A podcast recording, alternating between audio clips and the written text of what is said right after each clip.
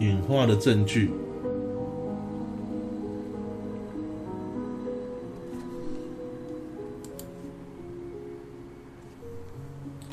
我想啊，大家对于这个化石呢，应该都有蛮大的兴趣哦。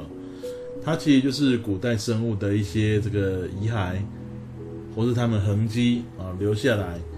啊，然后被你挖掘出来。那你可以由这个化石身上呢，得到很多重要的讯息哦。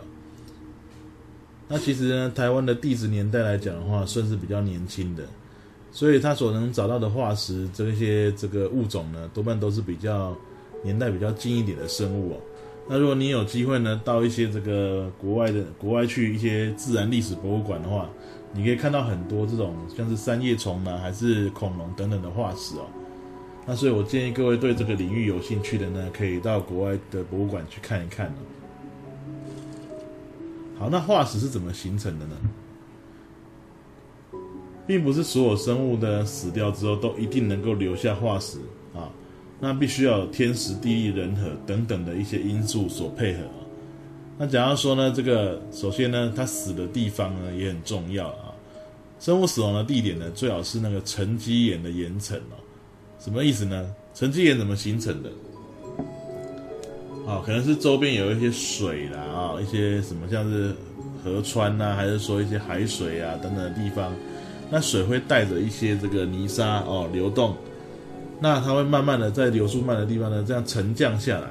那如果说你有一些生物死在这种环境的时候，它就会被这一些泥沙给逐渐的淹盖过去。那如果它被埋起来的时候呢，风化的速度就会变得比较慢一点。那如果今天你是死在一个什么像是风化速度很快的沙漠啦，或是一些风吹雨打很严重的地方的话，可能你只有你身上的骨头啦，还是说什么壳之类的，都可能都被。风化掉了，根本不会形成化石哦。所以呢，在一些沉积的环境里面啊，死亡之后被快速的掩埋，让整个分解跟破坏的速度呢被降低了，就比较有机会保存。再来本身来讲的话呢，最好你身上的构造是有一些坚硬的部分，例如说啊骨骼、牙齿、壳、爪子这一些东西。或像植物细胞的话呢，植物细胞如果说比较容易留下来的部分，就是细胞壁的部分了。那本身有比较不容易分解的部分，再加上这样环境啊、地点的这个等等因素的配合，经过漫长的时间跟复杂的作用之后，那这些遗骸就可以形成化石了。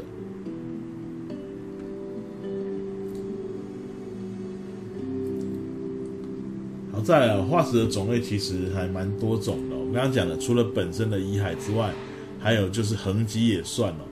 所以有些时候呢，我们挖掘到一些恐龙的这个蛋呐、啊，或是一些粪便呐、啊、脚印呐、啊、爬痕啊这一些，其实都可以算是化石哦。只要是古代生物留下来的这些痕迹也算。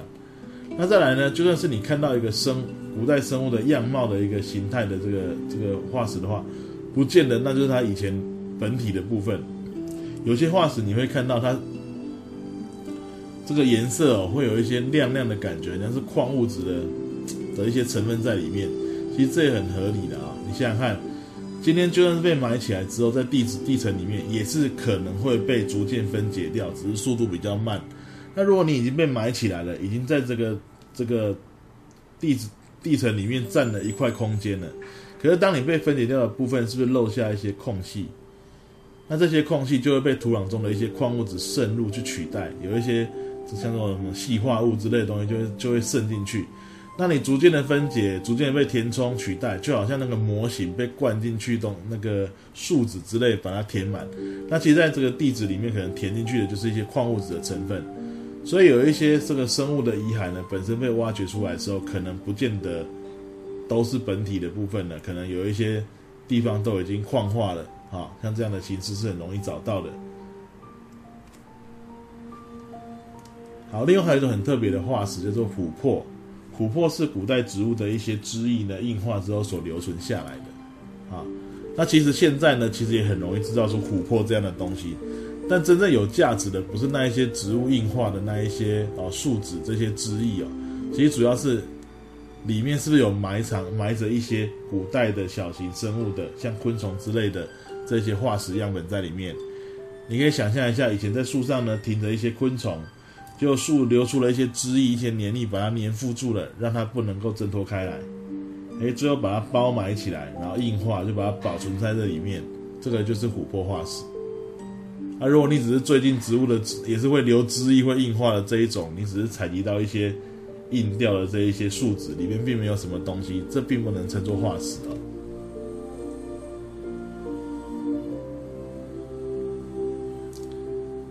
在，我们当我们找到化石之后呢，可以告诉我们哪些讯息呢？好，其实呢，我们一直在讲哦，真正最重要的演化的证据就是化石，因为它资讯真的可以给蛮多的。来，第一个，你看到它的遗骸了，你大概就可以知道它的啊骨骼架构、形态啊生理的一个一个特性，甚至可以推测它的行为。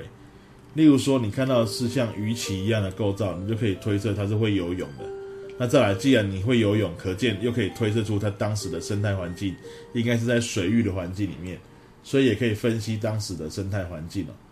那如果你看到它的四肢是比较短的，然后呢是可能是爬行用的。啊，看它有没有尾巴之类的，这些都是很好的一些延伸的推断的东西哦。那再来呢，如果你可以找到一些所谓指标性的化石的时候呢，你就可以推断这个古代生物所属的年代。它如果能够挖到一系列不同时期的啊类似生物的化石系列的话，甚至可以推断它的演化的过程。好我们举个例子来讲好了，像美国那边有一些大峡谷的环境，大峡谷当初就是有那个河流流过，然后把它这样子侵蚀所形成的。虽然现在可能都没水了，那像那种峡谷地形很容易就可以挖到这个化石，因为它它就是一个沉积岩的环境了。那有时候在峡谷的两边呢，你会看到说，哎，它露出来部分那个岩层，你可以看到左边、右边，哎，有一些可以相对应的东西。那有时候你会发觉哦，其实那个类似的岩层的高度其实并不是同一个水平面。那这可以告诉你一件事情哦，其实我们的地层本来就会有一些变动的，有可能抬升或是下降之类的状况，以至于可能以前本来在同一层的岩层呢，可能它的水平高度到后来经过这些变化之后呢，就变得不一样高了。好，当然你可以两边比较一下，也许它的那个。土壤的那个那个种类不同，或者说里面埋的这个古代生物的种类呢，也可能会有这个可以比对的地方，啊，你就可以可以去推想到说这里的地层变化发生什么样的事情。那再来我们有提到，你只要能够找到指标性的化石的话呢，你就可以推断当时的岩层的年纪是什么时候。来，我们比较具代表性的生物种类讲一下。其实，在这个 从生物种类呢开始热闹起来，化石种类很多之后呢，我们有定义一个叫做地质年代的东西。那地质年代呢，其实在地球科学会再做详细的解释哦。我们大约是在五六亿年前的时候，那个时期呢，有蛮多生物种类的化石证据的，现存的各门各类的祖先大概都有出现了。那个时候我们定义叫做古生代的开始。那古生代的时期呢，有一种代表性的生物是在海洋里面生存的，它叫做三叶虫。三叶虫本身来讲的话呢，它外面有一个很坚硬的这个外壳，那它大概可以分成三个区域，啊，左、中、右三个区域，好，那我们把它叫三叶虫的名字是这样来的，不是三个叶片，是三个区域，啊，所以你可以分成三个区域。但三叶虫只是个统称啊，其实三叶虫的种类还蛮多的。那这一类的化石证据还蛮多的，为什么呢？因为第一个，它在海洋里面，它死的时候就沉到海里面去，去沉积了，啊，被被这个泥沙给覆盖起来。那加上海里面的风化速度比分解速度比较慢，而它本身也有硬壳，所以三叶虫的化石其实出土的时候量都蛮大的。那如果你看到有一些不认识的生物，却跟三叶虫埋在同一个岩层的话，那你大概可以推断，它应该就是跟三叶虫生存在同一个年代的生物，差不多时间啊、死掉被埋起来这样子。那再来呢，大约是在这个两亿五千万年前的时候呢，我我现在讲的时间轴呢，其实在各各家版本不同哦，讲的数字都会有一点落差，大约就好了。两亿多年前的时候呢，这个中生代开始了，古生代结束，中生代开始了。那中生代呢，是那种大型爬虫类哦称霸的时代，好、哦，那植物的话主要是这个裸子植物为主。那这个时候呢，当然大型爬虫类好，在陆地上我们称为恐龙，好，恐龙这一群是一个代表性的物种。那恐龙大兴盛就是中生代，但是恐中生代的结束也是结束在恐龙灭绝的时候。那其实，在海洋里面还有另外一种生物，也可以当做是个指标化石，就是菊石。其实菊石出现的时候，大概是古生代的中后期的时候出现的。然后它到中生代的时候大兴盛，可是呢，在中生代结束的时候，菊石也灭绝了。所以我们说，菊石也是可以当做中生代的一个代表啊，恐龙或是菊石这样子。那再来呢，新生代的话呢，主要是鸟类跟哺乳类大兴盛，所以鸟类跟哺乳类的物种比较多的时候，就在这个时期。那这是新生代的指标化石。那再来，除了说埋在同一层，可以知道说是差不多年纪生、差不多的年代生生存的。还有再来，我埋的比你浅或埋的比你深，就可以做出相对的年份了。例如说，埋的比我浅的，就是比我年轻的物种；埋的比我深的，就比我古老的物种。啊，到底多年轻多古老？这个用这个深浅来分的话呢，还没有办法做明确的界定呢。那我们刚刚讲的这种大概的区分呢，叫做相对定年法啊，相对应的概念。那如果你真的要得到一个时间值，例如说哦，到底是几亿几千万年前的生物的话呢？这恐怕就需要利用到化学的这个半衰期的概念了，啊，那个叫做放射性定年法的概念。那在这里不做详细叙述哦。那简单来讲，就是生物体内其实也是很多元素构成的。那元素在长时间的这个这个过程中，它会衰变成另外一种元素。所以我们可以利用啊 A 元素衰变成 B 元素这样的时的的量的比例呢，来去做时间的推算，它到底已经死了多久的时间了。那这个以后可能在理化的部分会再跟各位做一个介绍。好，再来，如果能够挖到一系列的化石证据的话呢，可以推断一个演化的历程。那么最常听到的就是用马来当例子了啊。那其实马是比较近代的这个哺乳类的生物啊，新生代出现的。那不同时期的马的化石其实挖到也蛮完整的。我们可以看到说。从比较早期的马的结构呢，呃，身体的这个体型呢，可以看到它是趾这个脚趾比较多趾，体型也比较小，它牙齿比较小颗，那个咀嚼面积也比较小一点。可是发觉时间在过的时候，再挖到类似的物种的话呢，诶，脚趾的数量开始变少了，从四趾到三趾，甚至到最后变单趾，也就是我们说的蹄的形式。那体型呢，由小呢，逐渐呢变成大型的这个比较大型的这个种类，看起来肌肉也强健了，那奔跑的那个速度也变快了，因为多趾比较不是不擅长于奔跑，而单趾的蹄的形式奔跑的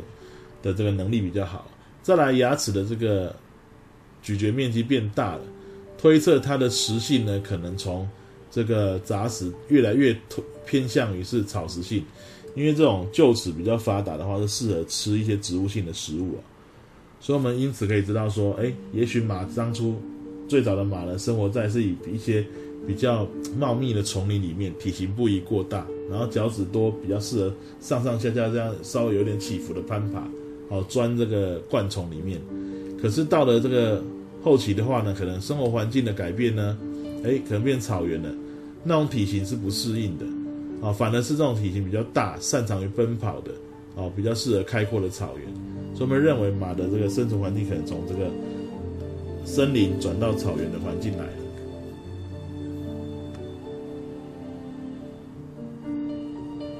像这样就是从一系列的化石化石去推论出来的一个一个概念。当然，你可以找其他一些物种哦，其实像大象的演化啦，或是鲸鱼的演化啦，其实在各个。教材或者博物馆里面也都有蛮完整的一个资料。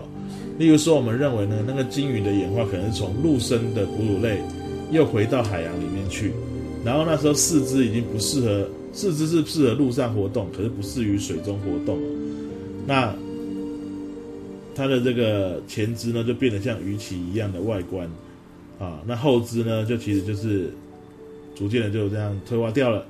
然后呢，出现了有尾鳍的这个形式，那就是现在的鲸鱼的演化出来的样貌。好，那就我们说的化石的系列。那大象的演化其实呢，也可以发觉早期的大象可能连象牙都没有，然后象牙的形式有长有短，然后也不一定往上翘的。其实历程中有很多种大象出现，可能陆续都灭绝了，到现在只剩下非洲象跟亚洲象而已。那有兴趣的同学呢，可以去 Google 一下相关的资料，找那个鲸鱼的演化或是长鼻目的演化图哦。那最后我们要谈的是活化石这个词哦。什么叫活化石？化石是活的吗？化石复活了吗？活起来了吗？并不是这样的意思哦。他说指的是呢，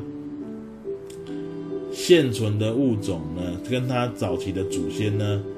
哦，那些早期的祖先可能已经都已经变成化石，可以留下来了。可是这个种族呢，这个族群并没有消失在地球上，而是不断一代一代的繁衍下来，到现在还有活着的物种。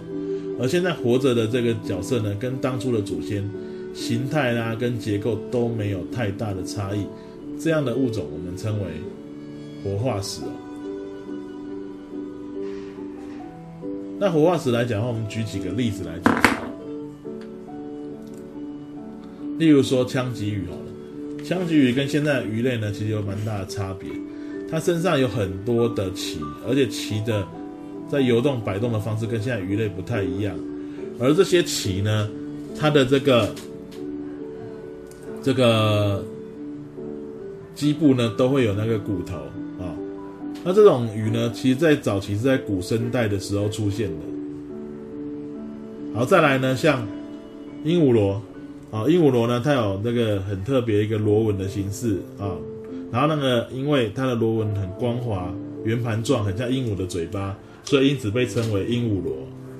那再来呢，这个银杏，银杏这种植物的话呢，在中生代的时候就出现在这个地球上了，到现在还是存留存下来了。还有像有些在泥滩地生活这个后啊，又这个后来讲的话呢，其实也是在这个古生代就出现在地球上的。那这些活化石更有助于我们去了解当初古代生物的一个活动的方式啊，生生理生态的部分，因为毕竟它是活着的个体哦。那凭什么它们可以留到现在呢？大概就几个原因哦。第一个，它真的适应力很强啊，不管环境怎么变呢，它都能够适应，能够留存下来。那或者说，它所处的环境呢，其实也没太大的改变，所以它本身一直都能够存活下来，适应这个地方。好，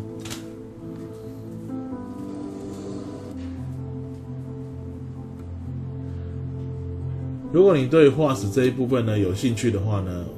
可以建议各位到那个台中的这个国立自然科学博物馆那边，那边有一个演化的历程的一个一个区域，你可以在那边看到从地球刚形成到生物的起源，到最后生物的演化的历程，都有一个基本的资讯在那边，啊，可以去深入的去了解一下。好，毕竟我们国内的一些博物馆的资源不如国外哦，但是我们就可以使用的资源呢，尽量去利用这样子。好，以上是化石给我们的重要的讯息哦，大概是这样。